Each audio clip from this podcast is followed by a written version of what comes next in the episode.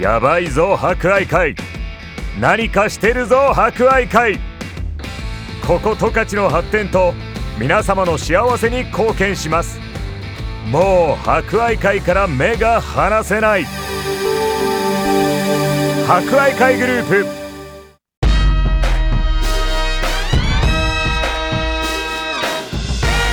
皆さんこんにちは。お達者してますか？この時間は博愛会。お達者クラブをお届けします。コロナ禍が続き各医療機関や介護施設では感染症対策のため介護施設に入所する家族に会えない状況が続いています。おじいちゃんおばあちゃん元気かな？会いたいな思っている方も多いでしょう。この番組では博愛会の各施設を利用されているおじいちゃんおばあちゃんの声をお届けします。それでは今週も元気にいってみよう。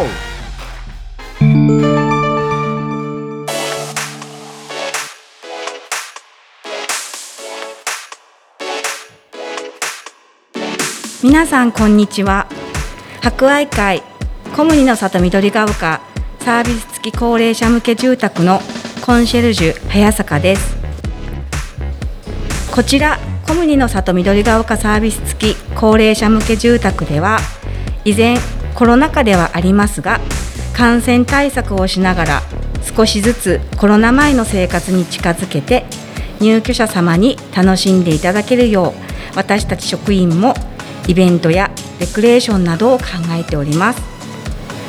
昨年ではありますが11月にボージョレ・ヌーボー解禁日に合わせワインの夕べを開催しワインとスペアリブ生ハムサラダチキンデザートなどワインに合うおつまみプレートで夕食のひとときを楽しんでいただきました。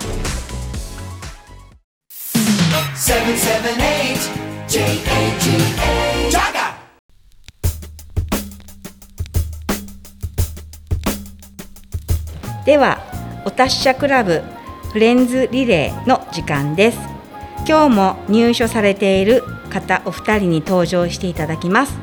ではご挨拶をお願いいたします。お名前と年齢と出身地お願いいたします。菊池絹乃です。年齢は89歳です。出身地は東京です。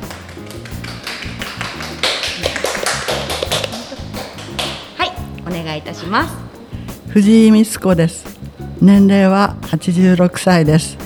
出身地はえっと網走市です。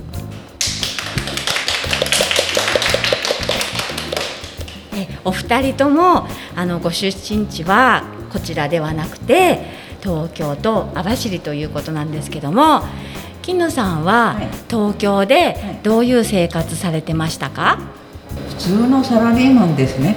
あの親はね。あおはい、お父さんが、はい、はい、で戦争が、はい、始まってしばらく経ってからですね、はい、私が2年生の時に一家揃って 秋田へ出疎開しちゃったんです。あそうなんですね。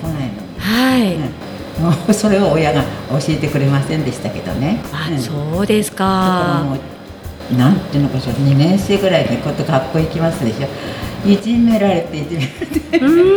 秋田大嫌いあそうだったんですね。でこちらの方に来られたきっかけっていうのは何だったんですか？ここにはあの娘があの広尾町にいますので、はい、家を建てていますのでね、はい、それで、まあ、呼んでくれたそれで、私も名古屋に一人ねいたいても心細かったの。すごくね。そうなんですか、うん、あじゃあ東京の後に名古屋にいたんですか？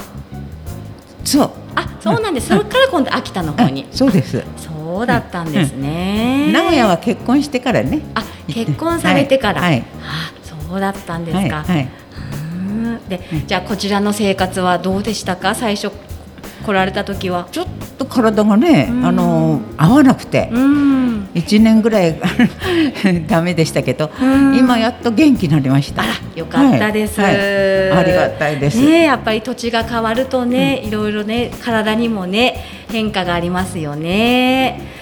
藤井さんは網走に出身っていうことなんですけども、はい、こちらに来たきっかけっていうのは何だったんですか？はい、長女が音吹に住んでまして、はい、それであのこういう左工樹があるので、はい、一度見学に来ないかということで、はい、誘われて見学に来ました、はい、とっても素敵なとこだったので、はい、あの即決めました。あら嬉しいです。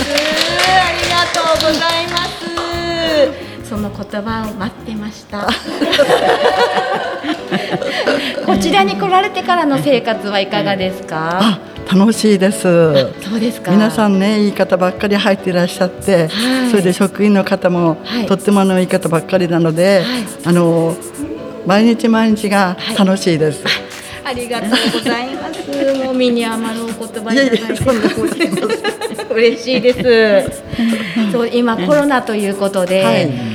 こう。ね。自由に、今までは自由にお出かけされたりとかしてましたけども、はい、今はこうなかなか規制があって、自由に出かけられなかったりしてますけども、大体、ここの中では毎日どのような生活されてますか？いやもう、だんだんこう決まりきった暮らし方になってきてますので、はい、でもそれはそれなりに、はい、あの図書室にもたくさん本がありますし、はい、本を読んだり、テレビを見たりして一日を過ごしております。そうですか、はい、まあ、それなりにね、ご自分の中で楽しみを見つけて、そうですね、過ごされてるってことですね。菊池さんはいかがですか、私もあの人生でね、こういうに遠くへ来て、まして北海道っていうとすごいでしょ？あの、内地の人はみん。なびっくりするぐらいね、北海道行くのってね、い。うぐら。いでももう空気は美味しいし、はい、えー、なんていうのかしら皆さん心に余裕があるの。あこちらの人ですか、うん。ううやっぱりね名古屋ったら忙しいんですよ。だからね余裕のある生活ができたっていうことは嬉しいです。あそうですか、はい、やっぱり都会の方だとね、忙しいですもんねいろいろと。はい、はい、あそうなんですね。土地も大きいからね本当にそうですね。自分の土地はないけれどね。広くて、ね、大きくて、ね、北海道はありがたいことないです。ね、そうですね。あ、よかったです。い。つもお二人仲良しで、なんかお二人でお買い物に行かれたりとかしてますけども、お買い物はどこに出かけられてますか？いや、いろいろです。伊東洋華堂イオンとか、藤丸とか行ってますか？あら、そうですか。長崎屋とか。はい、そうなんですね。二人で一緒にこうなんか洋服見たりして、はい、そうですね。イオンにずっと勤めてましたので私15年ぐらい。そうなんですか。うちでイオン行きますね。ああ、お若い時。若くもないんだけど。じゃあイオンのどどんな売り場にいらっしゃったんですか。私はねベビー売り場。あ、担当でしたので、はい。そしたらね、あのお祝いで。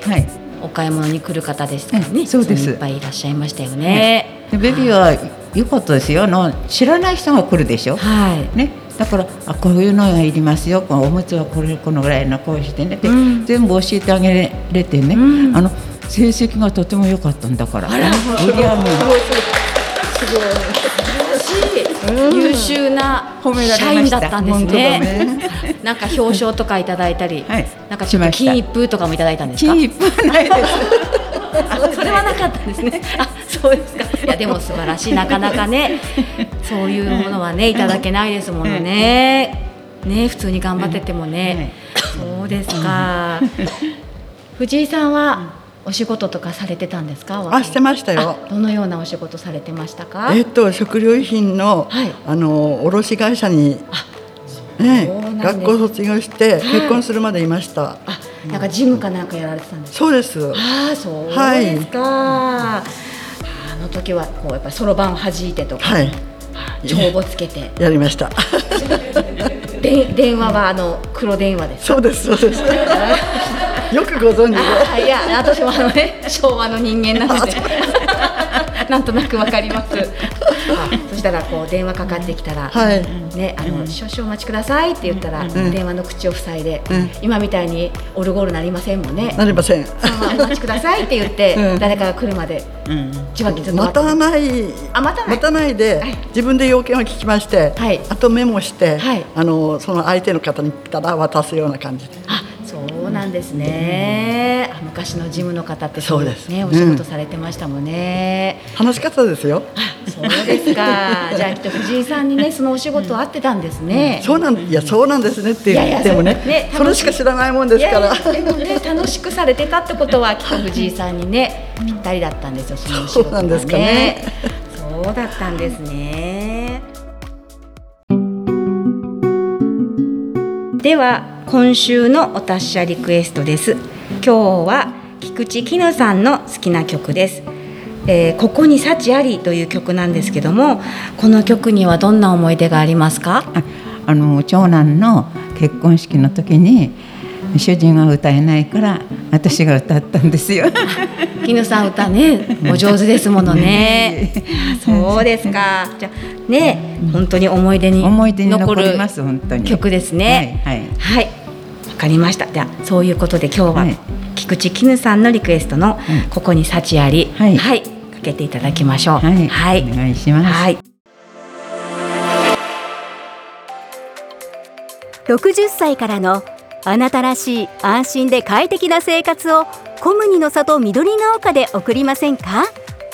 サービス付き高齢者向け住宅コムニの里緑が丘では見学を随時受け付けています感染症対策のため事前にご予約が必要です。ご予約お問い合わせ電話番号は0155-58-2800コンシェルジュがご案内いたします。お気軽にお問い合わせください。博愛会お達者クラブ。来週も博愛会の施設で元気に過ごしているおじいちゃんおばあちゃんの声をお届けします。博愛会に関する情報はホームページに詳しく載っています。ぜひご覧ください。やばいぜ博愛会。これからも十勝をパワーアップさせる博愛会にご期待ください。博愛会お達者クラブ。この番組は社会医療法人博愛会の提供でお届けしました。やばいぞ博愛会。何かしてるぞ博愛会。ここ十勝の発展と皆様の幸せに貢献します。もう博愛会から目が離せない。博愛会グループ